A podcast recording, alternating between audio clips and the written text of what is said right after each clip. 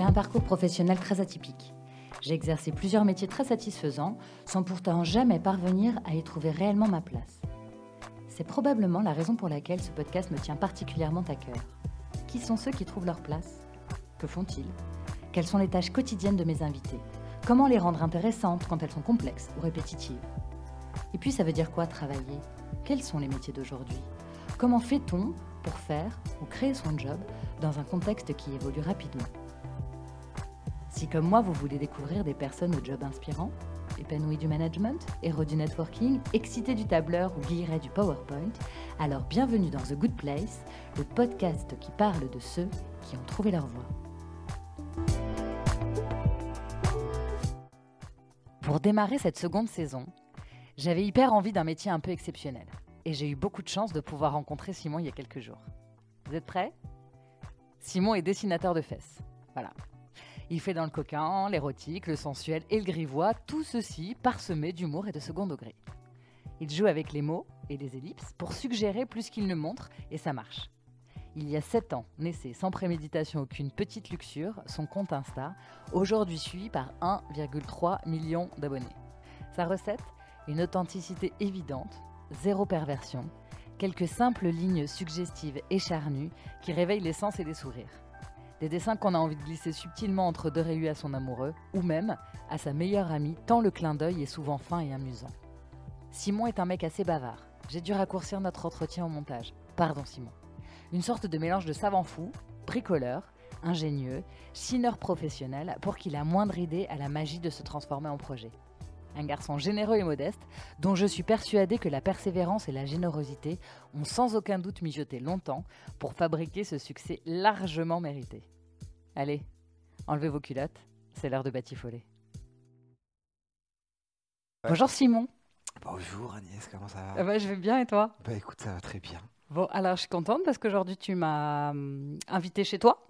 Oui, voilà, dans mon chez-moi professionnel, on va dire. Ton chez toi professionnel, qu'est-ce que tu fais comme métier, Simon? Pour le grand public, quand je dois me présenter à la sortie de l'école de mes filles, je dis que je suis graphiste illustrateur. Et pour les gens qui savent vraiment ce que je fais, euh, je dis que je suis dessinateur de fesses. euh, voilà, de manière un peu plus humoristique. Donc il y a un peu de pudeur, suis- tu le dis pas à tout le monde? Bah oui, non, parce que j'ai pas envie de développer toujours le sujet sur des gens qui n'ont pas forcément besoin de le savoir. Mhm. Parce qu'effectivement, ça reste un sujet hein, qui peut poser problème en fonction des, des personnes et des cultures. Donc, euh, de la pudeur, non, mais disons que quand j'ai pas besoin de- d'exposer plus que ça, bah, j'élude un peu la question. Mais sinon, dessinateur de fesses, je trouve que ça correspond bien dans le sens où euh, je dessine et j'aime bien dessiner des fesses. Je suis pas un dessinateur avec un grand D comme pourrait être un BDaste ou euh, voilà, des gens qui ont une maîtrise du technique du dessin incroyable. Et en même temps, je suis pas vraiment illustrateur parce que euh, je fais assez peu d'illustrations dans le sens académique du terme. J'illustre parfois des textes, des livres, des articles, mais c'est pas le gros de mon travail. Parce que fiscalement parlant, on va dire, je devrais plutôt être artiste dans le sens où euh, la plupart des choses que je fais sont vendues en galerie d'art. Et c'est comme ça que je vis. Et pour moi, c'est un peu un exercice de style, hein, parce que je suis pas du tout, euh, je suis pas érotomane, j'ai jamais eu une grande culture dans l'art érotique, je suis un peu tombé dedans par hasard. Mais c'est un sujet qui me fait marrer. Euh, voilà, toute cette chose-là que Bien de j'ai le préciser. Oui, voilà, non, Ouais. parce que peut-être des gens qui pourraient croire, j'ai déjà entendu dire qu'il paraît que certaines personnes un peu obtus pourraient penser que c'est autobiographique. Et, euh, mais non, je suis marié, j'ai des filles, j'ai une vie, tout ce qui est de plus classique, ça va décevoir beaucoup de gens. Cordonnier les plus mal chaussés Voilà, non, non, c'est même pas une histoire de ça, mais je pense que ça me permet aussi peut-être d'avoir un détachement. Et puis bon, c'est un exercice de style pour moi dans le sens où euh, ce qui m'inspire dans mes dessins, c'est pas l'érotisme, mais où je remets une pincée d'érotisme sur des choses qui sont différentes. Donc c'est là où c'est la différence. Si j'avais vraiment le nez dedans tous les jours et que je travaillais dans un sex shop ou quoi, je pense que j'aurais pas l'inspiration que je peux avoir là. Ok, dessinateur de fesses, je prends. Donc euh, c'est- un métier un peu particulier, mais pourquoi pas? Oui, bah oui. Enfin, j'ai bien conscience que je fais pas un métier que tout le monde fait tous les jours et j'en ai, j'en éprouve beaucoup de plaisir et je, je suis conscient de ma chance, on va dire, d'avoir ce métier un peu étrange. Alors, tu es dessinateur de fesses, moi je te connais parce que tu as un compte Instagram Ah oui, qui s'appelle Petite Luxure, voilà. qui existe depuis un certain temps, je crois que tu m'as dit 2013. 2014, 2014. 2014. Ça va faire 7 ans là, au mois de novembre, ouais. Pe- Petite Luxure est née sur Instagram ou est-ce que Petite Ah, Luxure existait ouais. déjà avant? Non, non, pas du tout. Petite Luxure euh, a démarré sur Instagram, mais même pas sur celui-ci au départ. Parce que bon, mon- ma carrière artistique, ou en tout cas de- dans les arts appliqués, elle existe depuis, euh, depuis depuis 2001, on va dire. Moi, Mhm. J'ai fait des études d'art appliqué, puis j'en ai fait mon métier. Je suis devenu graphiste, directeur artistique et tout. J'ai toujours dessiné, mais sans en faire vraiment un métier. C'était un plus dans mon métier de graphiste. Mais Petite Luxure, c'est apparu un peu par hasard euh, sur des projets, euh, sur des dessins que je faisais et que j'avais pas terminé. Je me suis dit, c'est rigolo. D'éluder l'érotisme par un trou dans le dessin, je trouvais ça inspirant. Et comme j'ai vu que c'était un processus créatif qui me plaisait, euh, j'en ai posté sur Instagram. Mais c'était absolument pas réfléchi, voilà. Et même le nom Petite Luxure, je l'ai choisi devant le formulaire d'inscription d'Instagram parce que Luxure existait déjà. Moi, je Mhm. voulais l'appeler Luxure. Et donc j'ai mis Petite Luxure, mais voilà, c'était vraiment absolument euh, pas du tout calculé, pas choisi. Mais ça c'est né sur Instagram et puis ça commence à vivre un peu ailleurs euh, aujourd'hui depuis quelques années. Mais pas que. Aujourd'hui, donc, euh, Petite Luxure est sortie d'Instagram depuis un certain temps. Tu fais des expos, tu vends tes œuvres en ligne, euh, dans des galeries, Oui. euh, à des particuliers, à des professionnels aussi, j'imagine. Tu fais des collaborations, tu fais plein de choses. Est-ce que, Des juste livres. avant qu'on rentre dans... Des livres, bien sûr. Est-ce qu'avant qu'on rentre dans les détails de ton job, est-ce que tu peux me dire ce que c'est... En fait, qu'est-ce que... Qu'est-ce qu'il y a dans Petite Luxure? Qu'est-ce qu'on voit? La construction, on va dire, théorique de Petite Luxure, je l'ai faite euh, rétroactivement, c'est-à-dire que j'ai fait ces petits dessins au début qui m'ont plu, et du coup j'en ai fait plein, et au fur et à mesure, quand j'ai vu que ça devenait une série, j'ai regardé ces dessins en me disant qu'est-ce qui fait que ça me plaît, et c'est quoi les piliers, entre guillemets, de Petite Luxure? Mhm. Pour moi, il y a bon, l'érotisme, il faut toujours que ce soit un peu coquin, de près ou de loin, on va dire, même si c'est juste le pli d'une fesse ou, euh, ou même des fois c'est complètement éludé, parce que ça peut se passer derrière une porte ou un rideau, mais voilà, donc il y a toujours un peu d'érotisme et un peu de coquin. Il y a toujours de la légèreté et un peu d'humour, donc ça se vient souvent par les mots. Mhm. Je suis toujours sur la brèche là-dessus parce qu'un jeu de mots euh, coquin, ça peut vite devenir les grosses têtes de poète poète tagada. Donc j'essaye d'être sur la brèche et garder un peu d'élégance, mais voilà, il y a un peu d'humour et de légèreté qui est souvent apporté par les mots. Et il y a un côté très simple dans le dessin. Voilà, c'est toujours des dessins assez minimalistes qui sont très souvent ont l'air euh, inachevés. Alors, je vais rajouter. Alors, un, pour les gens qui nous écoutent et qui ne te connaissent pas, il y en a encore quelques-uns, je crois. Ah bah oui, beaucoup Donc, même. sur Instagram, tu t'appelles Petite Luxure, donc Petite S, Luxure S. Oui. Voilà, donc ils peuvent aller jeter un œil tout de suite pour euh, être plus précisément dans le sujet. Deux, je dirais que moi, ce que je vois dans Petite Luxure, c'est des ellipses. Je sais pas si Oui. on dit ça comme ça. Si, si, si, c'est un terme que j'utilise souvent. Je sais même pas pourquoi je l'ai pas dit. D'accord. Bon, donc, c'est des ellipses, euh, effectivement, noir sur blanc ou sur du papier qui n'est pas vraiment blanc, qui est un peu jauni, Ou un, crème, peu, un peu ouais. crème, quoi. Euh, voilà, effectivement, il y a beaucoup de fesses. Ce sont des scènes d'amour entre deux hommes, deux femmes ou deux personnes. On ne sait pas forcément de quel sexe elles- ils sont. plus même. Ou parfois, parfois, ils sont plus Ou nombreux. parfois une seule. Et un jeu de mots. Moi, je trouve que c'est toujours drôle. C'est toujours un peu décalé. C'est toujours joli. Je trouve que c'est jamais vulgaire. C'est jamais trash. C'est pour ça que je voulais te voir parce que Ouais. je suis pas. Je, je- Bref, ne- ne- je vais faire une phrase. Attends. non, je trouve ça joli. Je trouve ça élégant. Je trouve ça touchant. euh, et suffisamment coquin pour être partagé sans être mal pris. Voilà. Je pense que c'est quelque chose Ah, que gentil. tu peux même envoyer à. Pardon, maman. Que je pourrais même envoyer à ma mère, parce que je le ferai évidemment jamais, mais euh, euh, c'est pas vulgaire. Voilà, je trouve que c'est jamais vulgaire. C'est quelque chose que j'essaye de fuir et je suis content que tu me le dises parce que pouvoir parfois montrer des scènes dans une image qui, en photographie ou en film, serait considérée comme trash et porno, Ouais. mais en faire quelque chose d'innocent et de mignon qu'effectivement on peut envoyer à quelqu'un sans rougir, quoi. Oui, c'est ça. Ah, Même avec quelqu'un avec qui il n'y a pas d'ambiguïté. euh, Oui, voilà, c'est ça. Voilà. Ça- ça- J'ai dit ma mère euh, tout à l'heure, c'est une grosse bêtise, mais même pas en rêve.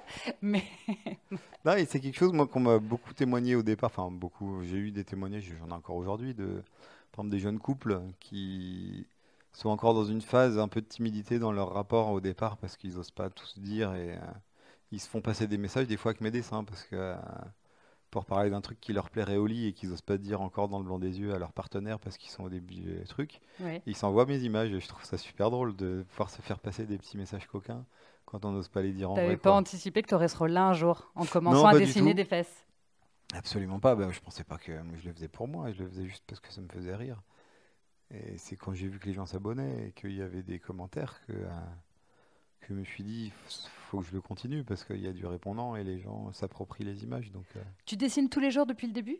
Enfin, à quel rythme tu dessines plutôt? Euh, alors, au tout début, quand je travaillais encore dans la vraie vie à côté, on va dire, c'était vraiment une soupape de décompression pour moi. Du coup, Ouais. je faisais vraiment un dessin par jour. Je pense que c'est aussi ça qui a participé à, faire grandir la communauté. La régularité des posts faisait que euh, les gens les voyaient tout le temps parce qu'il n'y avait même pas encore d'algo. C'était Bon, ça a tellement évolué depuis, mais à l'époque, Instagram était un peu plus rudimentaire et c'est vrai que Mhm. la régularité a fait que ça fait venir les gens. Maintenant, plus j'ai de projets à l'extérieur, moins je m'impose de le faire tous les jours parce que je continue à essayer de choyer ma communauté parce que c'est grâce à mes gens sur, enfin, mes, les personnes qui me suivent sur Instagram que je suis là où je suis. J'essaye de dessiner tous les jours, même si c'est pas pour le post. Après, dernièrement, là, maintenant, enfin, plus je me suis professionnalisé, plus c'est compliqué parce que euh, maintenant j'ai un comptable qui fait toute ma partie paperasse et tout, mais même ça, ça me prend encore du temps parce qu'il faut éplucher les trucs pour envoyer. Quand je fais des tirages, c'est moi qui envoie tout, donc je colle les timbres. Enfin voilà, je suis, j'ai du mal à déléguer. Puis euh, voilà, même fiscalement, je suis en entreprise individuelle, donc je peux pas embaucher quelqu'un. Donc il faudrait que je refasse toute mon entreprise si je voulais embaucher une petite main pour m'aider à faire mes paquets et tout. Ça, ça te, ça te limite, la partie euh, administrative? Ouais, bah en fait, si je passe de plus en plus de temps, on va dire, je passe beaucoup de temps sur tout ce qui n'est pas création, entre guillemets. Ouais.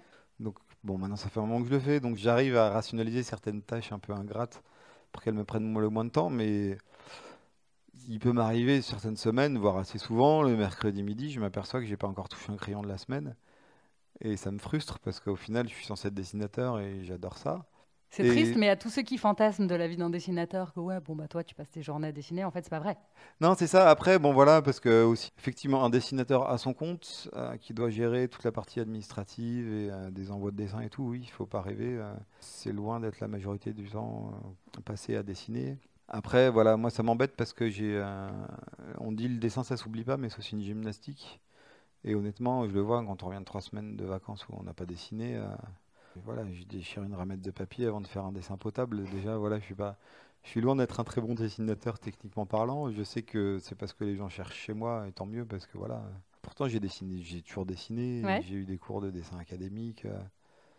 Euh, mais on va dire dans Petite Luxure, euh, c'est pas ce que je cherche, et tant mieux parce que je dessine pas assez pour moi, mes amis qui font de la BD et tout. Il y en a certains, c'était des colocs, je vivais avec eux, ils avaient toujours un crayon à la main, mais 24 heures sur 24. Et euh, ils dessinaient tout ce qu'ils voyaient. Moi, ça n'a pas toujours été mon cas, encore moins aujourd'hui. Tu te balades pas avec un stylo dans la poche? Enfin, là, j'en Ah, vois si, pas si, qui si. dépasse. Bah non, mais là, on j'en ai pas là, atelier, mais si tout le temps, bah, là, tout Ouais. est rempli. Et puis c'est vrai que dès que je pars quelque part, j'ai toujours, euh, j'ai toujours de quoi faire des images. C'est-à-dire que j'ai toujours de quoi dessiner. J'ai toujours un appareil photo parce que je suis passionné de photo argentique, donc j'ai plein d'appareils. Et ce qui fait que j'ai toujours de quoi faire des images. Mais euh, très souvent, je reviens, mon carnet est vide. Ou alors j'ai noté des idées, mais euh, j'aimerais avoir beaucoup plus de temps pour dessiner de manière très régulière. Cette année, j'ai eu beaucoup, beaucoup de projets en même temps. J'ai fait quatre expos d'un coup. J'ai eu, enfin voilà, c'était trop.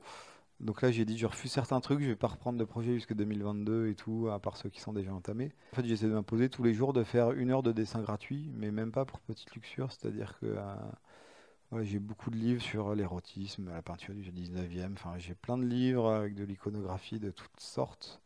Et juste de me dire, euh, une heure par jour, je prends des papiers, je prends une image qui m'intéresse euh, dans un des bouquins que j'ai là au hasard, et je la dessine dix fois de manière différente et tout. Euh, C'est une gymnastique que j'essaye de me réimposer pour euh, retrouver un peu le plaisir du dessin que je peux parfois perdre parce que j'ai pas assez le temps de m'y consacrer, quoi. D'accord. Concrètement, tu dessines avec quoi? Sur quel support? Comment tu fais pour les mettre sur Instagram? Est-ce que tu les prends en photo?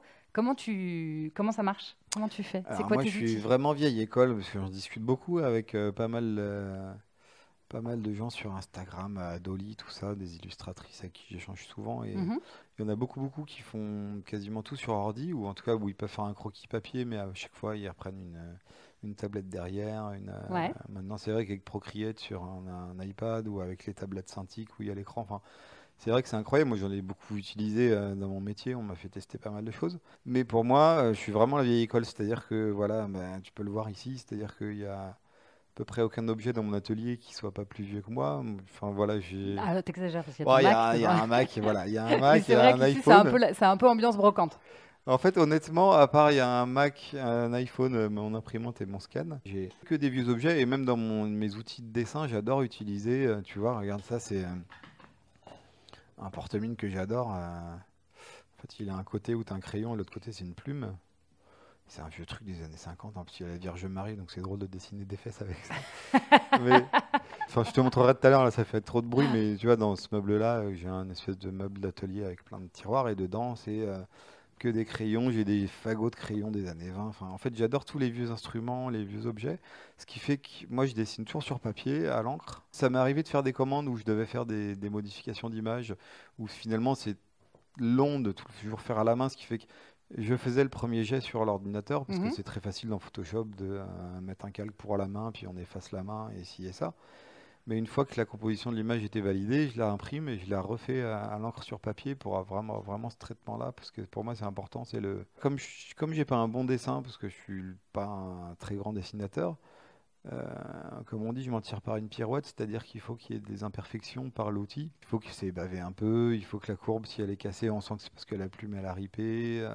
tu vois là, par exemple, cette- il y a une sérigraphie là qui est sur le sur le radiateur. Ouais.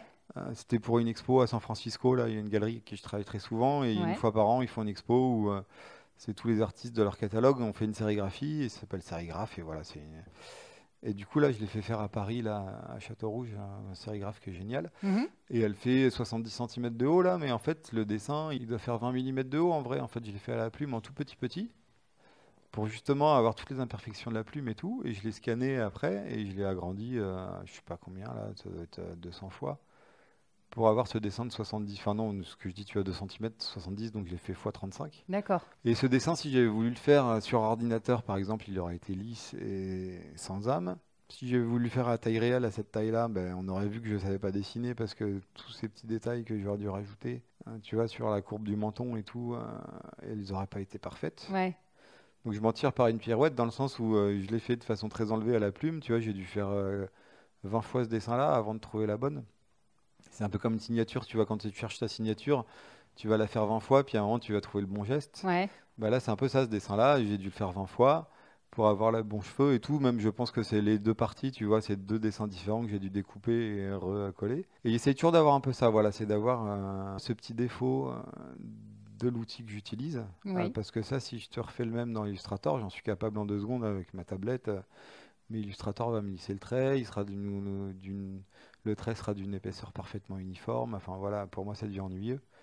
Et euh, donc je dessine toujours, voilà, je fais toujours tout à la main, je scanne derrière. Au tout début, pour te dire, si tu remontes dans les vraiment les premiers postes, Ouais. les premières années, euh, je scannais même pas parce que pour te dire, en fait, donc euh, j'étais directeur artistique dans la pub. euh, j'avais une bonne carrière, donc je travaillais déjà beaucoup, tu vois. Donc j'étais parti de chez moi de 8h à 20h. Euh, et quand on est arrivé à Meaux, en fait, la maison, on l'a retapée. euh, on n'avait pas d'argent pour prendre d'ouvriers, donc je l'ai retapé tout seul avec mon beau-père, le oui. Ce qui fait que, pour te dire, mes journées à cette époque-là, au début de Petite Culture, euh, sans mentir, hein, je faisais 5h, 8h du matin, je faisais des travaux dans la maison qu'on avait achetée, Mhm. parce qu'on on habitait dans une maison à côté. À 8h, 20h, j'étais à Paris pour mon, mon boulot de communicant. Ouais. Et je revenais 20h, 23h, je soufflais un peu, je dînais avec les filles et tout. Et euh, non, pas 20h, 23h, 20h, 21h. Et après, jusque 23h minuit, je refaisais les travaux dans la maison. Ce qui fait que Petite Luxure, pour moi, c'était la pause déjeuner et euh, les deux fois une heure de train, en gros, pour venir à Meaux. Ok. Je notais mes idées toute la journée sur des carnets, euh, sur un mot, euh, parce que voilà, on, va peut-être en reparler après. les- L'idée des dessins, moi, vient toujours par les mots, en Ouais. fait. Euh, ce qui fait que j'avais un petit carnet, je notais les idées, et euh, dès que j'étais dans le train ou alors à la pause déjeuner à la cantine du boulot, je faisais mes croquis. Les premiers, je les ancrais dans le train, donc c'est encore, c'était encore plus dégueulasse, parce que le, le transilien, c'est pas vraiment fait pour faire un dessin précis. Donc Ouais, ça quand tu es assis Ouais. sur euh, des marches d'un transilien en bloquant ton vélo d'un pied et que tu. Et du coup, je dessinais ça, dans cette- ça et je l'ai shooté à l'iPhone et je le postais directement. Donc euh, D'accord. Et maintenant, avec quoi tu fais la photo? Bah maintenant, j'ai mon scanner. Voilà, Tu le scannes, ok. j'ai un super bon scanner pro maintenant. euh. Sur Instagram, il me le fallait parce qu'il me fallait une uniformité de teinte. À un moment, il faut que ça soit quand tu vois un peu tous tes dessins côte à côte. Oui, sur la mosaïque. Voilà, c'est plus- bien que ça soit un peu uniforme plutôt que d'avoir euh, un gris dégueulasse parce que tu avais pris le papier dans telle lumière. Ou, euh. Donc non, maintenant je le fais le plus proprement. Il y a aussi un autre truc, c'est que avant je dessinais n'importe où. J'ai plein de carnets de toutes les formes. Mhm. J'arrachais les feuilles. Et quand les galeristes ont commencé à m'appeler euh, en me disant tu voudrais pas vendre tel dessin et tout, et qu'il était au fin fond d'un Moleskine à moitié chiffonné, je me suis dit que chaque dessin que je fais pour Instagram peut devenir une œuvre à exposer en galerie derrière. Ouais. Quand j'ai commencé à vendre en galerie en France, puis après aux États-Unis, très souvent les acheteurs après leur disaient ah, on voudrait bien acheter tel dessin et tout. Ça fait que maintenant voilà c'est un peu l'inverse. Tu vois j'ai un classeur ici, j'ai euh, tous mes croquis je les garde pour moi et tous mes originaux en fait je les fais sur des belles feuilles. J'essaye de les faire sans retouche. C'est-à-dire que des fois tu peux faire des reprises au Tipex et tout quand c'est pour scanner et faire un bouquin. Euh, maintenant, j'essaye de le faire le moins possible pour que le dessin il puisse être exposé en galerie et euh, potentiellement acheté par un, un acheteur qui le voudrait. Donc, Tu t'es euh, professionnalisé en fait. bah, un peu, parce qu'au bout d'un moment, tu t'aperçois quand tu dois faire trois expos dans l'année et que tu n'as pas toujours le temps. Ouais. Chaque dessin que je fais, j'essaye de faire en sorte qu'il soit à la fois utilisable sur Instagram. Parce que là, chez nous, à la maison, tu verrais, dans notre chambre, j'ai une trentaine de carnets, ils ont tous la même taille, c'est beau, je les ai numérotés par année. Et c'est tous les premiers dessins de Petite Luxure, mais vraiment les trois premières années, je pense. Ouais, Alors, c'est des dessins que j'assume moins aujourd'hui parce qu'ils étaient encore plus maladroits que maintenant. ouais. Parce que même si je trouve que je suis encore un bon technicien du dessin, à l'époque, c'était vraiment balbutiant. C'est fou, t'es dur Euh, avec toi-même quand même. Bah, il faut, J'imagine que les gens qui te suivent et qui t'écoutent parler doivent se dire Waouh, quand même, il est un peu. euh, Moi, je trouve que ce Non, qu'il fait, c'est mais, génial et euh, je trouve qu'il est super dur avec lui-même. Non, mais c'est rigolo mais à dis entendre. pas- non, mais je, je remets pas en cause euh, le fait que les gens puissent apprécier ce que je fais, parce que ça serait un manque de respect Mhm. pour. euh, voilà, je me dis si ça plaît, c'est qu'il y a quelque chose qui doit plaire. Et en plus, souvent, ce que tu me disais sur l'élégance et tout, enfin, souvent, ce que les gens me renvoient, ça me rassure sur le fait que ce que j'essaie de mettre dans mes dessins, c'est ce qu'ils Ce qui comprennent. est reçu. Ouais. Et tu vois, au début, quand j'ai commencé, j'ai vu que les gens arrivaient un peu en masse sur Instagram. Je me dis, je vais avoir que des vislards et tout. Je me suis aperçu que non. Enfin, j'ai réussi à toucher le public que je voulais. Mais après, non, c'est plus sur le dessin pur. Voilà, je te dis, j'ai quelques amis euh, qui font de la BD, qui sont vraiment des très bons dessinateurs. Ouais. Quand je les vois, ou je les ai au téléphone, je parle jamais de petite luxure parce que j'ai un peu honte. Parce un peu honte. Imposteur, donc syndrome de l'imposteur. Ah oui, complètement. Ah ouais. Bah, par rapport à eux, oui. Après, euh, Alors attends, je vais juste dire Ouais. pour qu'on comprenne. Non, mais parce que c'est drôle parce que ce syndrome de l'imposteur, tout le monde l'a, euh, quel oui, que soit le niveau de succès dans son, sa vie professionnelle, et que tu as 1,3 million de followers sur Insta. euh, oui, c'est ça, ouais, je crois. Beaucoup quand même de Oui. gens qui. Ouais, mais ça veut qui pas dire grand-chose, ça. Après, ça fait beaucoup de stades remplis pour un concert. Non, pas, ouais, non, non, ça fait, ça fait beaucoup quand tu y penses, mais tu peux dire un million trois, tu peux les faire en postant des vidéos de chatons tous les jours. hein. C'est pas ça qui fait la valeur c'est artistique que du C'est travail. quelque chose qui sort de toi, qui est quand même hyper euh, authentique et intime dans ce que tu fais, Ouais. avec tes crayons, dans ton atelier, dans un train avec ton vélo euh, coincé derrière ta- ta- ton genou. Tout ça, c'est toi qui l'as fait et qui fait qu'il y a quand même 1,3 million de personnes qui se sont dit tiens, je m'abonne. Alors, il y en a qui n'en ont rien à faire, certes, et il y en a d'autres qui se disent ouais, c'est chouette, qui like, et j'imagine qui commentent, qui t'envoient des Ah messages. oui, Qui achètent les œuvres que tu mets toutes les donc toutes les semaines à peu près en général Ouais, une fois par semaine quand je un- peux, ouais. un exemplaire en vente Ouais. à 75 Ouais, alors normalement c'est exemplaires. 50, euh, là, comme les gens râlaient, parce qu'il y a une époque où vraiment ça partait en deux minutes. Qu'au moment où je mettais, en fait, je fais une seule série à chaque fois, c'est-à-dire que je dis cette semaine c'était le dessin, Voilà. je mets les 50 exemplaires, et voilà. Ça coûte Sauf 50 que- balles Oui, voilà, c'est ça. exemplaire, ouais. ce qui est donc pas fou, et ce qui permet Oui, d'avoir un petit. Parce que c'est numéroté, signé, tamponné, tout ça, c'est vraiment Et bien donc fait. malgré tout ça, Simon, Ouais. t'as le syndrome de l'imposteur. Non, alors ça dépend de quel point de vue je me place, parce que là, si tu le présentes sous ce sens-là, Ouais. Pas du tout, parce qu'effectivement, euh, euh, voilà, je pense que c'est un truc que j'ai de mon éducation par mes parents et tout, c'est que euh, quoi que tu fasses, il faut garder le- un peu d'humilité. Tout ce que je fais, j'essaye de le faire le plus honnêtement possible, et c'est aussi pour ça, typiquement, que mes dessins sont souvent maladroits, parce que voilà, il y a des corps de métier dans l'illustration, dans le tatouage, par exemple. C'est absolument pas dérangeant de euh, prendre trois photos, de décalquer un bout de chaque et de recomposer ton image euh, en prenant des images de référence très précisément. Là, je me l'autoriserai jamais. C'est-à-dire que euh, si je veux m'inspirer, je sais pas, d'un fauteuil, tu vois, par exemple, un, un- un knoll, voilà, un fauteuil précis, je vais le Mhm. regarder. Je vais fermer la page ou le, le bouquin et je vais le redessiner de mémoire pour que justement il soit un peu maladroit mais qu'il soit sincère. D'accord. Donc là où tu me dis effectivement le syndrome de l'imposteur, je peux pas l'avoir sur ma démarche parce que je sais que je mens à personne et tout ce que je le fais, je le fais euh, sincèrement. Le 1,3 million sur Instagram, honnêtement, ça veut rien dire, surtout maintenant parce qu'ils ont mis tellement de filtres sur les contenus euh, sensibles et tout que euh, tu vois maintenant je touche quatre fois moins de personnes que quand j'avais 500 000 abonnés parce que Là, tu disais aux gens de taper Petite Luxure sur Instagram. Si tu tapes pas Petite Luxure tout attaché en minuscule avec les deux S, mon nom s'affiche pas, pas tu vois. Ouais, il- D'accord. tu vois, en fait, il y a des comptes qui sont. Alors, c'est pas vraiment du shadow banning, mais tu sais, maintenant, ils font un. Ils font un truc que il va falloir que je communique dessus un jour sur mes abonnés. Il y a pas très longtemps, ils ont mis un filtre contenu sensible Ouais. et euh, ils ont averti personne. Et en fait, si tu vas dans tes paramètres de compte, tu as un truc qui s'appelle gestion de contenu sensible. Et par défaut, pour les gens, il est suractivé. D'accord. Et t'as une, une version encore plus qui est genre euh, tout bloqué, ce qui peut être choquant. Là, c'est la version médium. Et tu, normalement, tu as une version autorisée où là, il filtre rien. Et ce qui fait que moi, j'ai beaucoup de gens qui, euh, la moitié de mes dessins n'apparaissent plus dans leur feed. Ils me disent, ah ben non, celui-là, il a disparu, alors que moi, je le vois encore. Et euh, ben voilà, tout ça pour te dire qu'effectivement, le 1,3 million, d'une, c'est assez abstrait. Euh, grâce ou à cause d'Instagram, même si je vais pas leur Mhm. cracher dessus, parce que c'est grâce à eux que je suis là. euh, le 1,3 million, je le touche pas aussi facilement qu'à une époque. D'accord. Mais euh, par contre, dès que tu as un contact direct avec quelqu'un qui t'envoie un message privé, tu rencontres en galerie, que tu... Là, effectivement, c'est là où je me prends souvent une grande claque dans la gueule parce que je m'aperçois que, euh, au-delà de ce chiffre, 1,3 million, euh, qui veut rien dire, le jour où voilà, je fais un appel à lettres pour les lettres d'amour, j'en reçois 300 du monde entier, en, en Indie, tu vois, du Brésil, ça vient du monde entier. Quand il y a eu le premier confinement, j'avais demandé aux gens de m'envoyer un petit texte et une petite image de comment ils vivaient leur vie amoureuse euh, en confinement, parce que quasiment tout le monde entier a été confiné en même temps. J'ai reçu 1700 euh, mails et des trucs hyper touchants sur vraiment des histoires incroyables. Et, euh, et là, c'est fou, parce que là, effectivement, il y a vraiment quelqu'un qui t'envoie une photo de son balcon avec sa, je sais pas quoi, enfin, plein de choses et des trucs vraiment, enfin, plein d'histoires qui étaient à la fois des fois très tristes, des fois incroyables, des choses même qu'ils auraient jamais dû me dire sur des couples légitimes qui pouvaient plus se voir à cause du confinement. Ouais. ça prête à la confidence en fait, ouais, l'anonymat qui fait qu'ils sont en confiance. Oui, il y a ça. Ouais. Et d'ailleurs, au début, on savait pas si Petite Luxure était un homme ou une femme. Oui. Maintenant, ça y est, c'est officiel? Bah, c'est officiel, oui et non, parce que je l'ai jamais mis frontalement. Je me suis jamais mis moi-même en scène sur mon Instagram.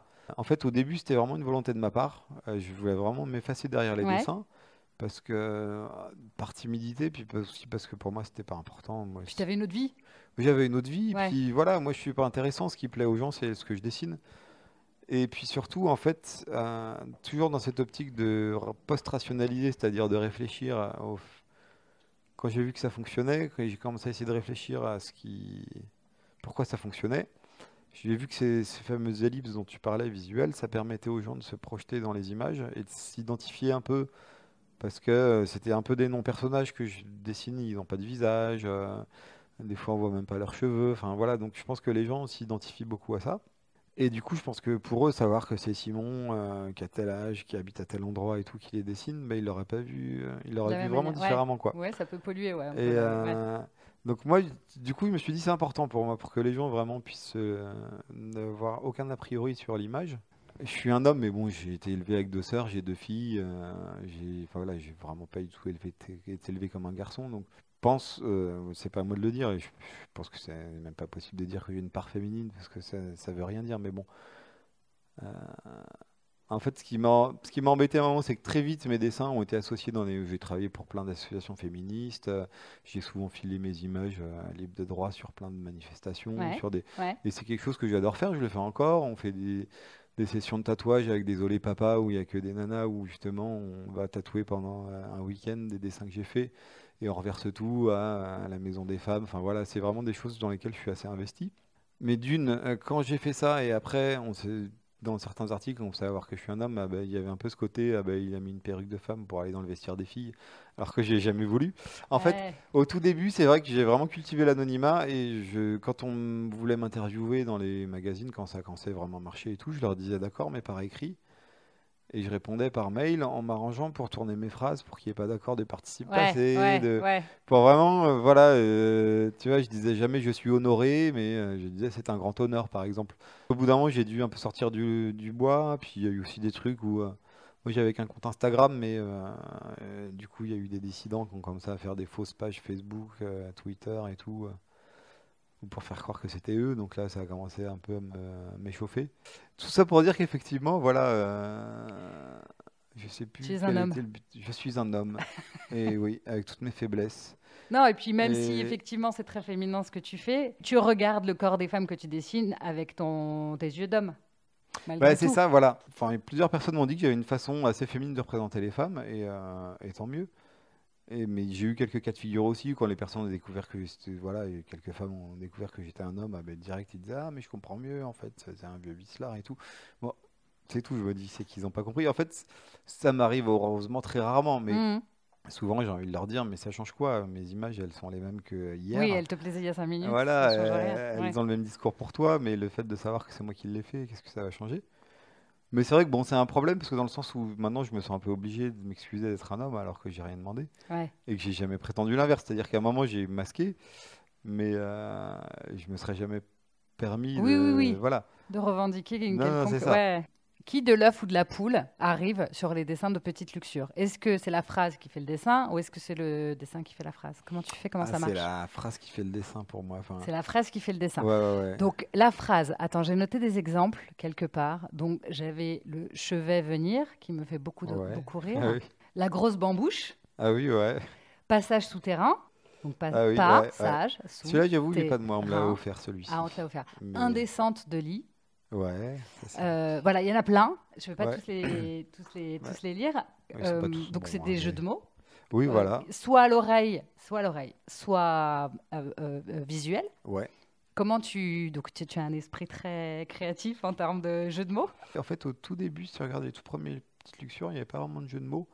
Il y avait plus un décalage, euh, un décalage entre le texte et le dessin, tu vois. J'en ai un, par exemple, que c'est un des premiers que j'ai. Il y avait une, une jeune femme qui l'avait brodé, donc je l'ai encore la broderie qu'elle m'avait faite sur ma table de chevet. Et en fait, c'est une main qui repousse une culotte. Ouais. Et tu comprends que normalement, tu dois voir la vulve, mais elle n'y est pas. Mhm. Et du coup, ça s'appelait l'esquive, parce qu'en fait, euh, on esquivait la culotte. Oui, Donc tu vois, au début c'était plutôt ça, c'est-à-dire qu'il n'y avait pas de jeu de mots, mais il y avait un mot qui rendait poétique. En fait, c'est une nana qui est en train de pousser sa culotte pour que euh, quelque chose ou quelqu'un y rentre peut-être. Le côté l'esquive, bah, il y a un petit côté mignon parce que ça devient un mot un peu. Donc je sais, pourrais même pas te dire au tout début à quel moment je me suis dit ça serait drôle de rajouter un switché petit en jeu de fait, mots. rajouté un Voilà, truc. je pense qu'au bout d'un moment j'ai eu ce truc de rajouter un petit twist qui est devenu Donc en- encore une fois, hyper naturel, tout ça n'est jamais prémédité. quoi. Ah non, vraiment, j'ai pas du tout. euh, Maintenant, je prémédite sur, euh, on va dire, de manière euh, logistique, c'est-à-dire l'an prochain, je vais faire trois expos, je vais faire. Ouais. enfin, voilà, c'est plus sur le, le type de projet que je veux faire, Pour la faisabilité en fait. voilà la faisabilité, puis voilà sur plein d'autres choses. D'accord, mais donc du coup c'est Mais- organisé. Donc ces phrases, elles te viennent, tu les notes? Voilà, ces phrases, elles me viennent, euh, je les note. Alors de temps en temps, mais alors c'est très rare, mais parce que dans ceux que tu l'as mis, il y a le passage souterrain qui pour moi est un des meilleurs, mais qu'un follower m'a envoyé. Parce que de temps ah. en temps, ça voilà, ça m'arrive une fois de temps en temps Tu des gens qui sont dit, euh, oui, oui, je dis toujours. Ouais. Alors, je les crédite pas eux parce que j'ai pas envie qu'ils aient 10 000 abonnements d'un Mhm. coup. euh, je devrais leur demander s'ils veulent, mais généralement ils préfèrent pas être nommés. Mais quand c'est comme ça, je mets toujours que ça a été offert par un follower. D'accord. Mais euh, bon, c'est très marginal. hein. Mais euh, de manière générale, moi, ce que je fais, c'est que, voilà, comme je suis graphiste de formation, pour moi, l'image, elle doit avoir un sens. C'est-à-dire qu'une image gratuite, ça m'arrive de faire des images juste parce que j'ai envie de faire euh, une telle courbe de hanche ou je sais pas quoi. Mais derrière, l'image, je sais pas ce qu'elle veut me dire. Et j'arrive pas à lui trouver un sens. Alors que si j'ai une idée au départ, c'est elle qui va me faire construire l'image. Et du coup, mon image, elle sera forte du sens qui la soutient. C'est, enfin, pour moi, là, voilà, graphiste, quand j'ai fait mes études d'art appliqué pour être graphiste, beaucoup de gens pensaient être artiste. Pour moi, le graphisme, c'est plus euh, un art appliqué, c'est presque de l'artisanat. Donc, il n'y a pas vraiment une notion artistique, genre de l'art pour de l'art. C'est plus, il faut que l'image, elle raconte quelque chose. Quand j'ai envie de faire une scène avec, je sais pas quoi, euh, deux personnes en train de s'embrasser dans l'eau, parce que j'ai envie de faire ça à ce moment-là, Mhm. très souvent, cette image, elle peut rester euh, six mois dans mon carton parce que j'ai pas trouvé l'idée à mettre derrière. Et euh, il y a quelques fois où je me suis retrouvé au pied du mur, il fallait vraiment que je fasse cette image et que je trouve le titre. Ouais. Et c'est douloureux, je peux passer deux heures et demie et j'en deviens fou. Je suis en train de parler tout seul à me dire les, tous les mots du champ lexical euh, du domaine en question. Bah ouais, j'ai des thésaurus, j'ai des Ouais, dictionnaires et tout. Et je note tout, je me fais les colonnes de tous les mots, puis je regarde lesquels pourraient être détournables et tout. Et là, ça devient. Et là, c'est douloureux. Alors qu'à l'inverse, euh, ça peut venir du mot lui-même. Hein. Au moment où j'entends un mot, où je le vois, je le lis quelque part et je me dis, tiens, si je rajoute Canicule. telle syllabe, voilà, canicule, hop. ah, bah, c'était cunicule pour canicule, j'avais fait celui-là par exemple. Donc c'était euh, un cunilingus dans un frigo, donc cunicule et canicule. Des fois, j'ai des demi-jeux de mots, donc je mets euh, là, il y a un jeu de mots, mais j'ai pas encore trouvé l'expression complète. Et voilà, maintenant j'ai un Google Doc euh, où il y a des pages entières et, euh, et généralement il y en a un où je note vraiment tout en vrac, c'est-à-dire même des fois juste un sujet qui m'intéresse, j'ai pas trouvé le jeu de mots, mais je sais que je vais en faire un Ouais. sur, euh, je sais pas, une mobilette. parce Oui, t'as vu un truc passer, tu t'es dit il y a Voilà. quelque chose à faire avec Donc ça. je note. Ouais. Et il y en a un deuxième qui s'appelle filtré, où là c'est vraiment des trucs qui sont à peu près utilisables tels quels. D'accord. Et dans ceux-là, je note ce qu'on m'a envoyé en mettant entre parenthèses à chaque fois follower. Après, si tu veux, je peux te faire cadeau de quelques-uns que j'ai notés pour que tu vois un peu le genre de choses qu'il peut y avoir, mais euh, tu vois, il est toujours ouvert. Tu les supprimes une fois que tu les as utilisés? Ouais, d'ailleurs, bah, celui-là, j'aurais dû le supprimer des hauts et des bas. Je crois que je l'ai fait, c'était avec déo, mais euh, déodorant et des bas, et en fait, c'était une jeune femme en bas qui se met du déodorant. D'accord. Tu as des verges et des pas mûrs. Alors, j'ai pas encore fait, mais tu vois, celui-là, il est limite parce que le mot verge est déjà presque trop explicite pour ah, moi. il est trop pour toi. Euh, Tu t'auto-censures sur le, le, le bah, côté. il faut que ça reste euh, élégant. Alors, verge, ça va parce qu'il y a un petit côté littéraire. Ouais. Euh, mais par exemple, chat ou bit, tu vois, j'ai du mal. Ça peut arriver si c'est vraiment bien détourné, que c'est rigolo. Voilà. Ouais. Mais dans ce cas-là, je préfère presque limite le faire en anglais. J'en fais de temps en temps en anglais. Parce que Poussy, c'est plus rigolo, mais parce que je le vois de mon côté français, peut-être qu'un anglophone va trouver ça trash. Tu vois, il y a évidemment, évidemment, euh, arithmétrique, tu vois. Arithmétrique, il me fait marrer, mais trick, c'est un mot qui est presque trop pour Pareil, moi. c'est comme verge. Puis il y a des références, tu vois, là, il y en a un que je veux faire, c'est Buddy Holly, parce que j'adore Buddy Holly, le chanteur, Ouais. là. Mais Oli. Et c'est Holly, voilà, Ouais. genre AU. euh, Et comme en fait Buddy Holly est tellement reconnaissable avec ses lunettes, ouais. juste de faire un couple en train de baiser avec une paire de lunettes posées sur, le, sur la table de chevet, c'est rigolo parce que le jeu de mots est rigolo. Ça va parler à que aux Ça, gens qui oui, tout le monde va pas Voilà. capter, ouais. Mais ça aussi j'aime bien. C'est-à-dire que bon, euh, moi j'ai grandi dans un, voilà, mon père était prof de lettres. euh, j'ai grandi dans un Mhm. univers assez culturel entre guillemets. hein, on écoutait plus France Culture que euh, voilà. Qu'énergie. voilà, puis voilà, ça m'a ça m'a joué des tours. Moi, j'ai jamais joué au football et je faisais du violoncelle au conservatoire. Donc à l'époque, j'étais un peu le petit puceau de cours de récré, comme le club des puceaux sauvages de Riyad Satouf, quoi. Mais- sauf qu'aujourd'hui, j'en suis un peu content et d'avoir un peu cette, euh, ce qui fait que j'adore glisser des références culturelles. euh, j'ai T'entretiens fait, quand euh, même une espèce de de- d'échange avec euh, tes, tes abonnés, tes followers. Et du coup, donc De- de temps en temps, tu fais des jeux de pistes, tu caches des Bah trucs voilà, quelque peux part et cacher dans des tes choses quand stories, on se tu postes un balade et truc tout, ouais. les gens doivent les, enfin, peuvent les trouver, ils les gardent et donc ils ont une œuvre de toi. Oui, c'est ça, ouais. Comme je fais beaucoup de photos argentiques, j'adore ça. Je redéveloppe un peu euh, le noir et blanc dans mes toilettes et tout, tu vois. Euh, j'ai acheté une série d'appareils photo jetables euh, noir et blanc. Oui. je colle un mode d'emploi que j'ai écrit sur l'appareil. En fait, je scotche sous l'appareil une petite pochette dans Mhm. laquelle il y a une enveloppe qui est déjà préaffranchie à l'adresse ici, à mon atelier. Celui qui le trouve, il prend une photo qui lui plaît sur l'amour, sur ce qu'il veut.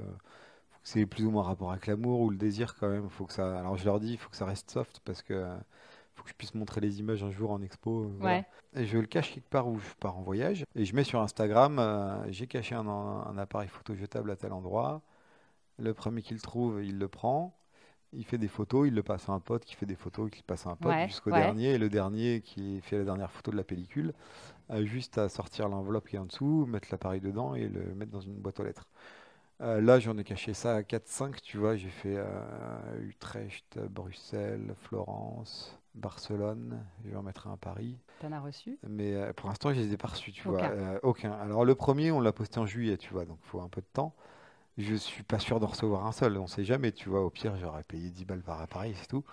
La moindre, pardon, connerie qui te passe par les- les- l'esprit, tu la mets en pratique. Pardon pour le mot connerie, mais en fait, mais euh. en fait, les- la moindre idée rigolote que tu as, ou qui t'inspire, ou qui, te- qui, je sais pas, qui suscite un intérêt quelconque chez toi, tu te dis je vais le faire. Bah, en fait, c'est là où tu vois, si tu retombes un peu sur le sujet de ton podcast. Pour moi, le plus grand bonheur dans le fait d'avoir pu faire cette carrière à temps plein maintenant et d'en faire, ma- voilà, je fais manger mes filles grâce à ça.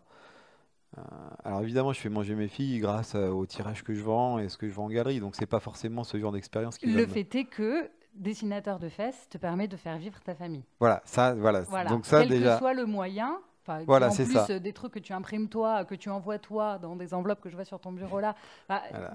euh, c'est- hyper, euh, c'est génial. Bah, c'est ouais, bah, c'est de l'artisanat. Mais ce que je veux dire, c'est que voilà, ce succès et ce qui m'a permis de gagner un peu ma vie avec euh, la vente des dessins Mhm. Me permet de faire ces choses justement. En fait, c'est là où voilà, c'est que quand tu travailles euh, 40 heures ou moi à une époque c'était plus 60 heures euh, Ouais. pour un employeur, tu peux mettre en œuvre plein d'envies que tu as, mais pour ton employeur. Donc c'est très cadré. euh, quand tu dois faire une pub pour Peugeot et que tu pars tourner en Norvège, c'est génial. hein. Tu te retrouves à regarder des drones dans la montagne euh, norvégienne pour filmer une voiture, mais c'est pas quelque chose, c'est pas une envie qui vient de toi, c'est une demande qui vient de quelqu'un d'autre. Mais quand tu arrives à travailler pour toi, dans le sens où non seulement moi je travaille à mon compte, c'est-à-dire que j'ai plus de patron, Mhm. mais je travaille pour moi dans le sens où euh, j'ai pas un contrat où je dois faire six livres, que j'ai, où je dois illustrer des textes de quelqu'un d'autre. C'est-à-dire que la plupart des œuvres que je fais, c'est pour aller en galerie. La première grosse, c'était à New York avec Hashimoto. C'est un, un galeriste avec qui je travaille beaucoup, qui a une galerie à San Francisco, une à New York. Et là, ils viennent d'ouvrir la semaine dernière à Los Angeles. Donc, euh, Inch'Allah, j'espère avoir Los Angeles bientôt. Trop bien. Mais voilà, et la première fois qu'il m'a contacté, euh, moi j'ai fait c'est quoi le brief? Et, et ils ont vraiment rigolé parce qu'ils me disent il n'y a pas de brief, c'est une expo. Donc tu fais tes œuvres et les gens vont venir voir tes œuvres parce que c'est toi. Donc là, c'est génial, c'est à dire que tout ce- quand tu me dis euh, dès que j'ai une idée et que j'ai envie de la mettre en œuvre, Mhm. bah oui, parce qu'au final, dans une galerie, en fait, tout ce que j'ai envie de faire, euh, qui va me faire plaisir à faire, ça peut être potentiellement vendable en galerie.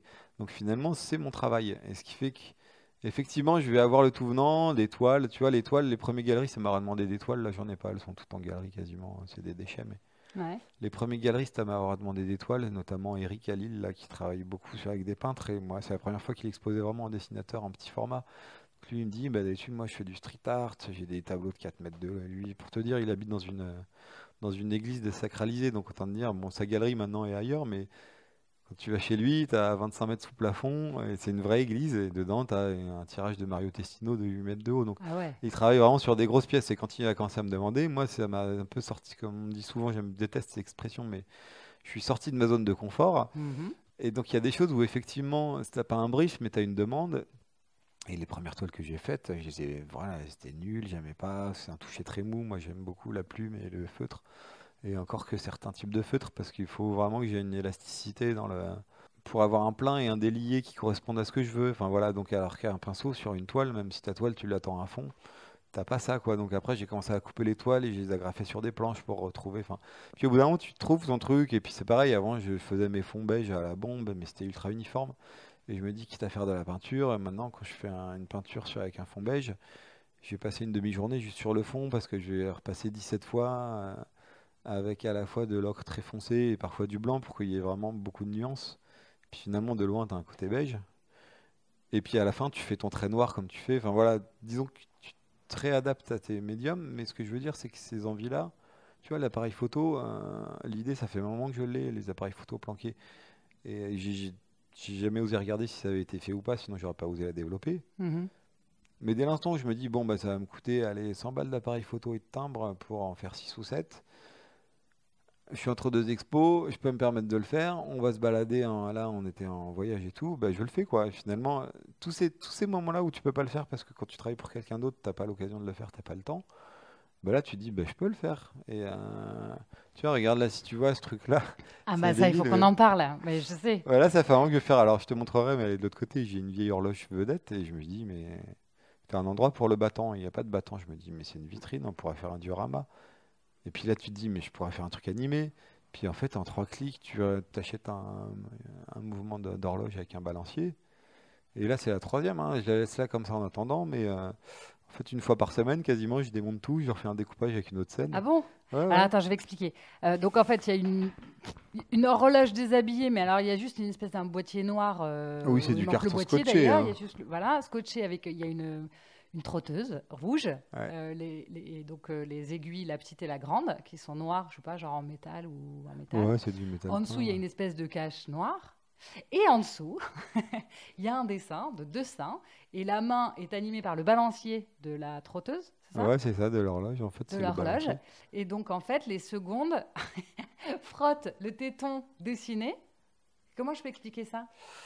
Bah, c'est une main qui est animée qui fait un balancier d'horloge. Et en fait, comme euh, le balancier de l'horloge, c'est une main et que derrière, il y a une, une poitrine de jeune femme, ah ben, on a l'impression que c'est quelqu'un qui titille le téton de la jeune femme. Voilà. Et, euh, mais Et voilà. donc, en fait, tu es devant. Donc, moi, je vois ça depuis que je te parle tout à l'heure, parce que tu es devant, donc c'est dans mon champ de vision. Et euh, je trouve ça assez génial. C'est rigolo. C'est rigolo. Et la semaine dernière, en fait, c'était il y a une paire de jambes, mais en fait, c'était une femme qui se caressait et tu voyais sa tête en arrière-plan. Mais du coup, là, en fait, et typiquement, voilà, ça, c'est ce genre de choses. Quand tu me dis, tu as une idée, tu l'as fait. Ben ouais. Et en fait, c'est un des plus gros luxes que j'ai euh, aujourd'hui, c'est que euh, j'ai beaucoup de trucs chiants, la comptabilité, l'envoi des trucs, et puis après, j'ai les trucs de base, on va dire les dessins, les peintures. Mais après, si j'ai envie de faire une horloge comme ça, ah ben, ah ben, y a rien de plus con, quoi. J'achète, euh, j'ai acheté ce truc-là et tu vois, l'expo d'avant, l'expo à San Francisco, j'ai fait un mini. Alors, je peux pas le montrer là, puis c'est même impossible à montrer à l'image. En fait, euh, dans tous mes trucs de Chine, j'avais récupéré un visualisateur de, de- d'images stéréoscopiques, mais très très vieux, vraiment, en que c'est Qu'est-ce que 1905. c'est? Tu vois, c'est les vieilles photos en plaque de verre où en fait l'appareil photo il a deux objectifs. Donc il prend la photo euh, à peu près avec l'écartement d'un œil, tu vois. Donc tu as deux fois la photo mais prise à 5 cm d'écart, on va dire. Et ça va te développer la photo avec ces deux images qui sont un Mhm. peu décalées. Mhm. Et ils en faisaient des petites plaques de verre que tu mettais dans un appareil où tu as deux lorgnettes comme des jumelles. Oui. Ce qui fait Oui. qu'au lieu de voir une seule photo, chaque œil voit la photo qui a été prise un peu décalée. Ouais. Donc tu vois l'image en stéréo, en gros. Ça te refait un peu un relief. C'est très limité, hein. c'est loin d'être la 3D que tu as dans les IMAX ouais. aujourd'hui, mais sauf que ça date de 1900, tu vois. Et euh, c'est un petit objet mignon, parce qu'en plus ça c'est un pliant, donc on dirait une petite tabatière. Et quand tu l'ouvres, ah bah, tu as tes deux œilletons en, en verre avec du bakélite, c'est assez beau. Et puis un jour en le regardant, je me dis c'est fou, parce que quand on le voit, on dirait vraiment la lumière d'un cinéma. Parce qu'en fait, au fond, tu as un verre dépoli. Et ce qui fait que quand tu regardes vraiment l'intérieur de l'objet, comme tout est peint en noir à l'intérieur, tu as l'impression de voir une salle de cinéma qui est éclairée par un écran blanc, quoi. Une micro-salle, une petite. Voilà, salle. comme et, et du coup, je me dis c'est super drôle. Je, je chope un morceau de carton rouge, je m'amuse à découper des faux sièges en rouge, et tu les fous devant, et tu as l'impression d'avoir un cinéma miniature à l'intérieur. Et une fois que tu as ça, bah, tu te dis l'idée, tu l'as, la réalisation, elle est facile. Ouais. Et euh, je sais pas si tu mettras des liens sur le podcast, mais je t'enverrai là les photos qu'on a fait pour la galerie. Du coup, je me suis amusé, j'ai fait trois petites rangées de sièges, j'ai découpé des petits personnages en train de baiser sur le siège du fond, et puis sur le euh, sur l'écran entre guillemets, j'ai fait un dessin sur du papier calque avec un couple qui fait des cochonneries. Et même là, tu as un petit double jeu parce que si tu regardes que de l'œil gauche, c'est marqué juste un baiser avec une femme qui tend ses fesses. Et si tu regardes les deux, en fait, ça complète avec l'image de droite parce que en fait, euh, c'est pour ça que je peux pas la montrer en vidéo cette euh, œuvre parce qu'il faut que tu vois les deux images en même En temps avec tes deux yeux parce que du coup les deux images se superposent Ouais. et en fait du coup tu vois que l'homme est en train de prendre la femme et c'est au lieu d'écrire juste un baiser c'est écrit juste une envie de baiser. Typiquement ça c'est une envie tu te dis euh, c'est le genre d'envie que tu vois même si j'avais continué en dehors de mon travail à faire ça avec un vrai travail j'aurais jamais pu la faire parce que je me dis j'ai pas le temps parce que j'ai un vrai travail. Combien de temps t'as passé à faire ça, par exemple? Je sais pas, hein, je pense que mis bout à bout, j'ai pris une grosse journée, on va dire. hein, Une que- journée de boulot? Ouais, parce qu'après j'ai découpé un socle en chaîne. pas euh, dingo. Une non, non, c'est pas dingo, parce que voilà, mais- chose. Après, tu vois, si j'avais vraiment voulu le faire, j'aurais pu faire imprimer les sièges en 3D pour avoir. Parce que là, Oui, ça reste après, tu rudimentaire. peux pousser le, le truc beaucoup Mais, plus euh, Mais donc, ça, c'est une œuvre. Du coup, Ouais, ça c'est une œuvre, c'est mais vendu, c'est vendu, ça va être. Ah bah elle est vendue direct. hein, vendu, Elle a vendu vendu. même avant le, avant le, avant même de. D'être exposé. Donc par exemple cette œuvre-là, c'était une envie que j'avais, ça m'a fait marrer, je l'ai faite. Sauf que maintenant, comme c'est devenu un métier, bah, je l'ai envoyée aux États-Unis. Elle a été vendue à San Francisco en deux secondes.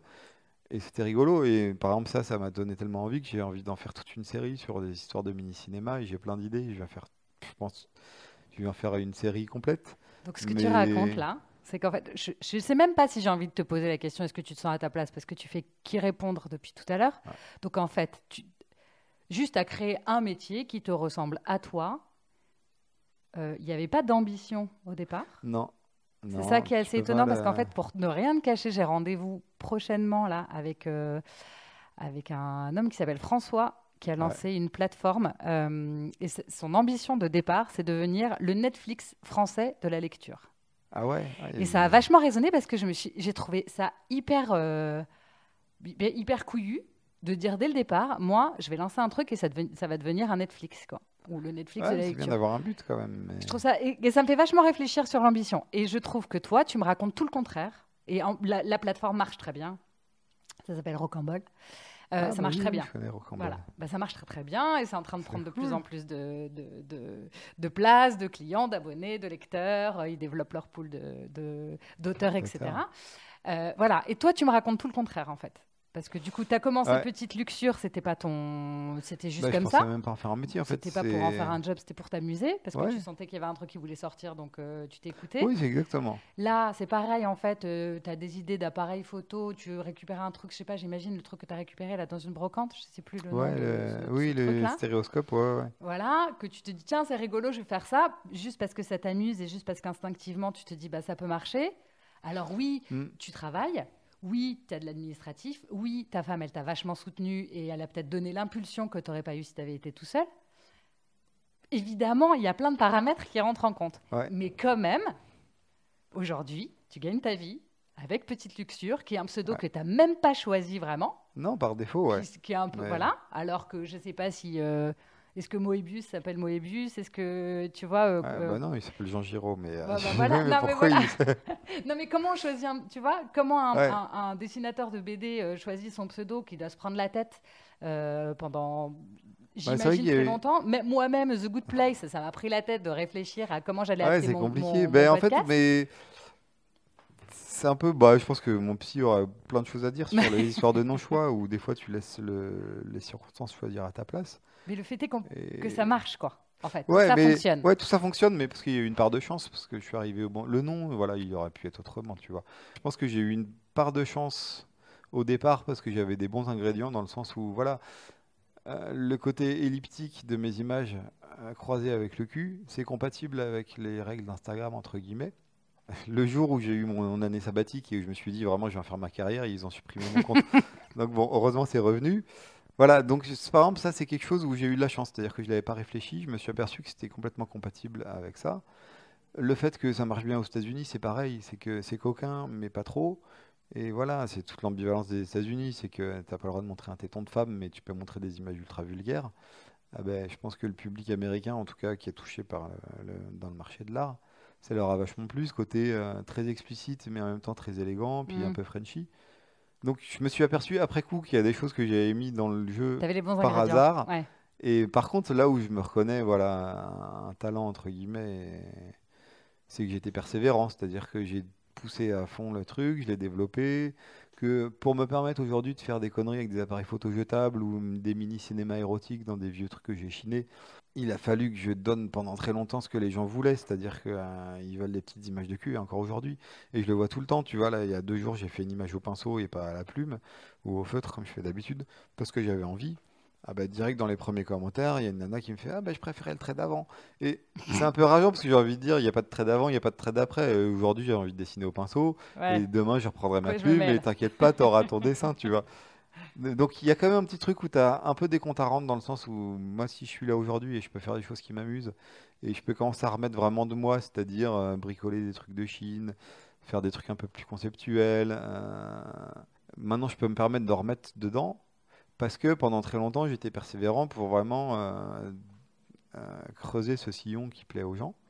Et voilà, ce qui fait que je leur en dois un petit peu. C'est-à-dire que si demain je leur dis j'arrête complètement les petites images en noir et blanc avec un jeu de mots, ça restera petite luxure, ça sera dans la même philosophie, mais ça sera que des chasses au trésor ou je sais pas quoi. Je pense que je vais perdre beaucoup, beaucoup de monde. Ouais.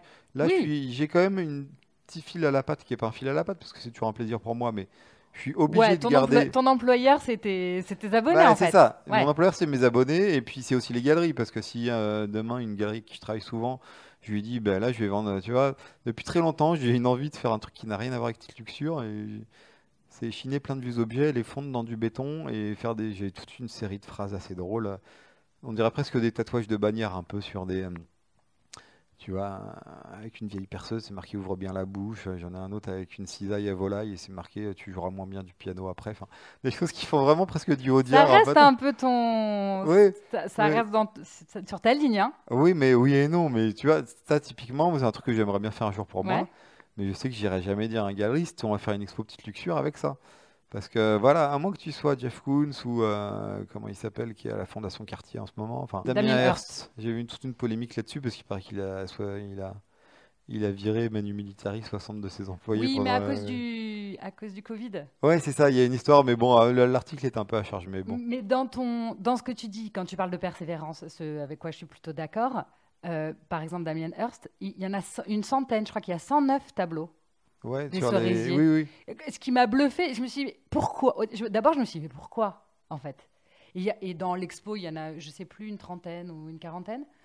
Euh, il n'y en a pas un qui ressemble à l'autre. Ouais. Ils sont très différents. Bon, évidemment, bon, ça reste des cerisiers, mais le Oui, fond c'est n'est pas toujours. euh, on est sur euh, une gamme de bleus. euh, dans les couleurs, il y en a qui sont plus ou moins fournis. Dans les roses, dans les rouges, dans les blancs, dans les. Enfin bon, bah, il y a toutes les gammes de couleurs. Ils sont tous différents. On dirait qu'ils ont tous été dessinés à un moment différent. Un où, ils regardent par en dessous, un où il y a le soleil qui passe entre les, entre les branches. ouais. Enfin, c'est hyper intéressant en fait quand on se. Alors que le finalement, côté- dans l'expo, c'est plus ou moins toujours la même toile, quoi. Bah, c'est un peu comme l'exercice fait style 109. de.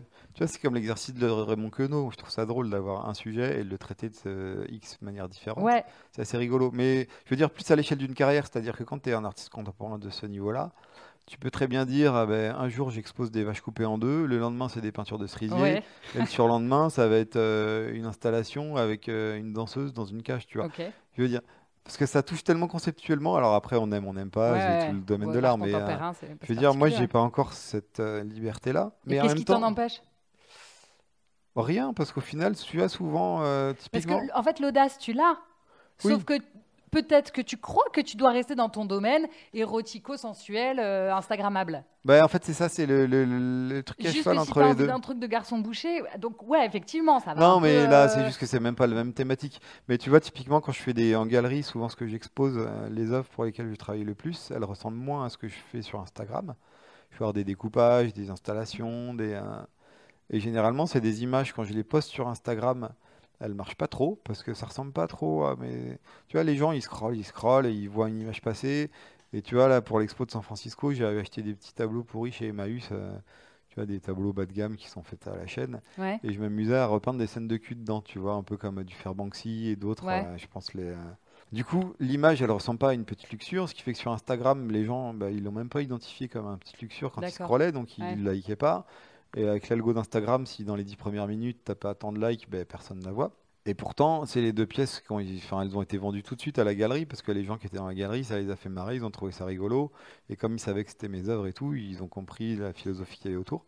Donc, il y a le cul entre deux chaises dans le sens où ce que tu fais euh, qui ressemble pas à ce que tu donnes aux gens d'habitude sur Instagram, ça va pas marcher sur Instagram. Mais après, si ça marche en galerie, ça me dérange pas. Et c'est vrai que moi, je suis plus attiré. Tu vois, très souvent, je parle au- avec les galeristes qui, eux, connaissent mieux le marché de l'art que moi, parce que ça aussi, je l'ai découvert. J'avais jamais Ouais. travaillé pour le marché de l'art. Je leur dis, franchement, je me vois pas à 60 ans continuer à dessiner des fesses pour faire manger mes filles. Je- au début, je voyais vraiment ça comme une parenthèse enchantée. Genre, je pars deux ans de la pub pour dessiner des fesses, puis dans deux ans, je retourne dans la pub. Parce qu'il y a eu le Covid depuis, donc déjà, le marché de la pub, il n'est pas aussi florissant qu'avant. Euh, voilà, enfin, il y a plein de choses qui font que. Et puis surtout, je me vois pas actuellement. euh, Parce que c'est horrible, mais quand tu fais une image. euh, Bon, déjà, si tu travailles pour une entreprise, toutes les images que tu crées sont pas à toi, elles sont à ton Mhm. entreprise. Mais mettons, tu es un, un illustrateur qui travaille pour la publicité. Tu fais, euh, voilà, tu fais euh, une paire de fesses pour euh, Figaro Madame. Ils vont te payer 150 balles pour la petite encart qui sort dans le magazine et puis basta. Tu fais la même sur une toile de 1 mètre sur 2, tu la vends 5000 euros en galerie, quoi. Donc c'est horrible aussi, c'est que le rapport temps passé pour une image, le marché de l'art est assez incroyable pour ça. Et donc j'ai, quand je disais aux galeristes, moi je me vois pas faire ça toute ma vie, je me vois pas faire ça toute ma vie. je voudrais ta rendre pour chez. Moi, je, quand je leur dis je me vois pas faire ça tout le temps, ils me disent mais si, tu peux, et tu pourras te renouveler. Et c'est vrai que moi j'ai vu des, par exemple, je travaille beaucoup avec un galeriste de Marseille qui est génial, et lui il vend souvent du Ben. Et Ben, en fait, moi je connais depuis que je suis adolescent, Mhm, mais en ouais. fait ça- il a commencé depuis très très longtemps. Et euh, il a fait des choses assez différentes, mais il garde son truc de base, c'est ses écritures blanches sur fond noir. Et encore aujourd'hui, quand tu vois ses expos, très souvent il y a beaucoup beaucoup de choses que comme ça. Euh, moi, j'avouerais que je me verrais pas faire 40 ans avec vraiment uniquement la même recette euh, visuelle. Et j'espère qu'un jour je pourrai faire une expo où là j'ai tout un truc sur le son et je vais faire un truc où je vais enregistrer des. Voilà, et je- j'espère qu'on va pas me piquer l'idée parce qu'elle est pas encore faite. Mais Alors, dis rien, dis rien. non, mais je vais faire tout un truc avec du son, des installations avec des Walkman et tout. Euh, j'ai envie de le faire parce que c'est pas très compliqué à faire et puis j'ai la force de frappe parce qu'en fait il faudrait que les gens enregistrent des choses et j'ai la communauté qui me permet de le faire. Ouais. Mais euh, je me vois pas faire une expo que de ça pour l'instant. C'est-à-dire que je pourrais très bien faire une expo où il va y avoir un mur de dessin, des peintures, et puis au milieu cette installation sonore que j'imagine que j'ai envie de faire depuis un moment. Mais j'espère qu'un jour, euh, si je continue à, persévérer, euh, on pourra comprendre le côté vraiment multidisciplinaire et je pourrais peut-être un jour faire une expo que sur du son, par exemple. Je te pose une dernière question parce que je te la pose quand même. Donc, j'ai dit que je voulais pas te la poser, mais je te la pose. Est-ce que tu te sens à ta, à ta place et pourquoi? Euh, dans ma vie de tous les jours, c'est-à-dire dans le travail tel que je le vise dans ces quatre murs ici, ouais, je me sens complètement à ma place. C'est-à-dire que euh, je suis content d'être ici tous les matins, je suis heureux de faire ce que je fais, euh, j'ai l'impression que chaque chose que je fais ici m'épanouit un peu plus, parce que je suis entièrement maître de ce que je fais, que les interlocuteurs avec qui je travaille, en fait, ils viennent me voir pour ce que je fais et très rarement pour que je leur fasse quelque chose. Donc euh, voilà, après 20 ans de publicité où on te demande de faire quelque chose et tu es au service de quelqu'un, il n'y a rien de plus gratifiant que l'inverse. C'est-à-dire qu'on t'enferme dans un atelier, on te dit fais ce, veut, fais ce que tu veux, amuse-toi, et on le vendra. Donc ça c'est incroyable. Pour te dire à ma place, même géographiquement parlant, je trouve ça génial de me dire que je suis à Meaux, qui n'est pas la ville la plus excitante du monde quand on parle. Mhm. Et pourtant, d'ici, j'envoie des trucs à Los Angeles, à San Francisco, je fais des expos à Miami. euh. Enfin, c'est génial, j'adore ce côté, justement, un peu la décorrélation. Alors, c'est pas en mode, dis donc, euh, je suis une star et j'habite chez les Ploucs, pas du tout, mais j'ai une vie tranquille ici. La plupart des gens que je croise ici, ils savent pas qui je suis. Alors, il paraît que de plus en plus, ça m'embête un peu, mais bon. Mais. euh, Donc, ouais, ce travail, je trouve que je... il va falloir que j'arrive à le rendre malléable. Enfin, il est déjà malléable, mais il va falloir que j'arrive à le faire durer pour en faire vraiment une carrière jusqu'à la fin de, ma carrière professionnelle. Parce que tu vois, typiquement, si un jour je me dis ça fonctionne plus ou voilà, j'ai plus envie et tout, je ferais complètement autre chose, tu vois. Je ferais une formation de mécanicien, euh, mais je retournerais, je pense pas retourner, ou alors peut-être dans le graphisme, mais vraiment plus euh, culturel, tu vois, de l'affiche, mais je me vois pas retourner dans la pub, ou, mais bon, c'est un autre point.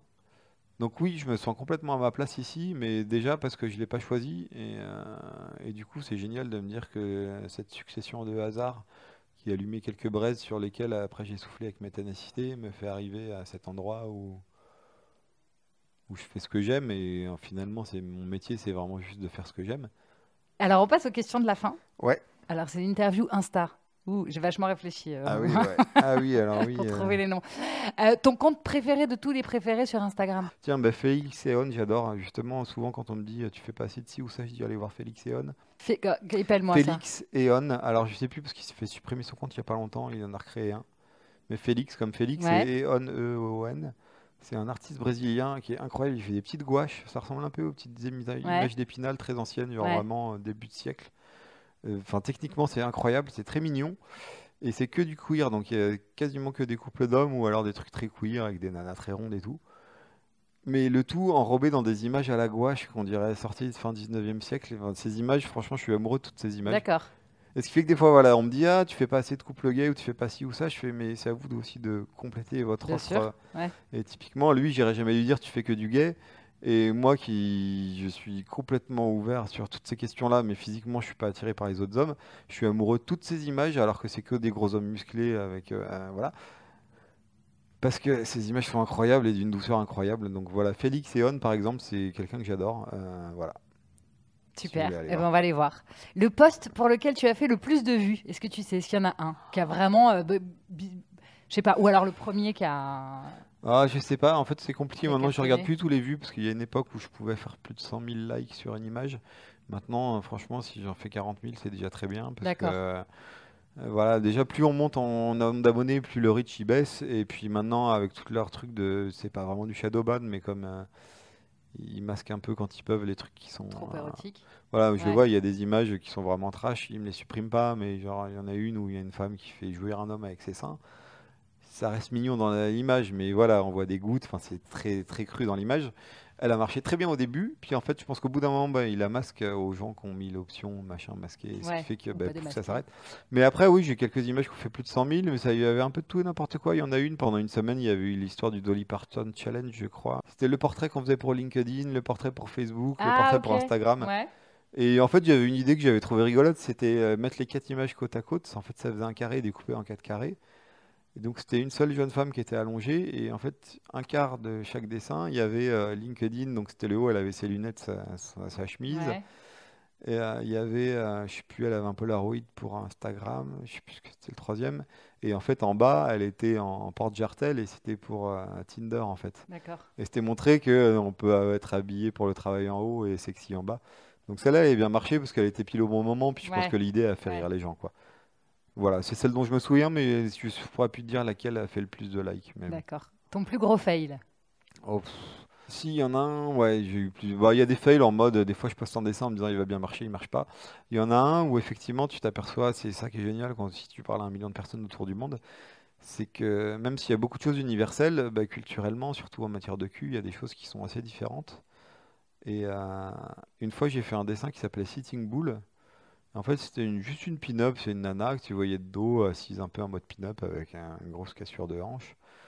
Euh, on voyait ses fesses un peu et elle était habillée un peu en mode indien, mais presque rien en fait. Elle avait juste, euh, elle avait un bandeau avec des zigzags dans les cheveux, une plume et, euh, et en fait, l'avais appelé Sitting Bull, mais Bull B-O-U-L-E, comme quand on Ouais. appelle des fois un boule, Un tu vois. ouais.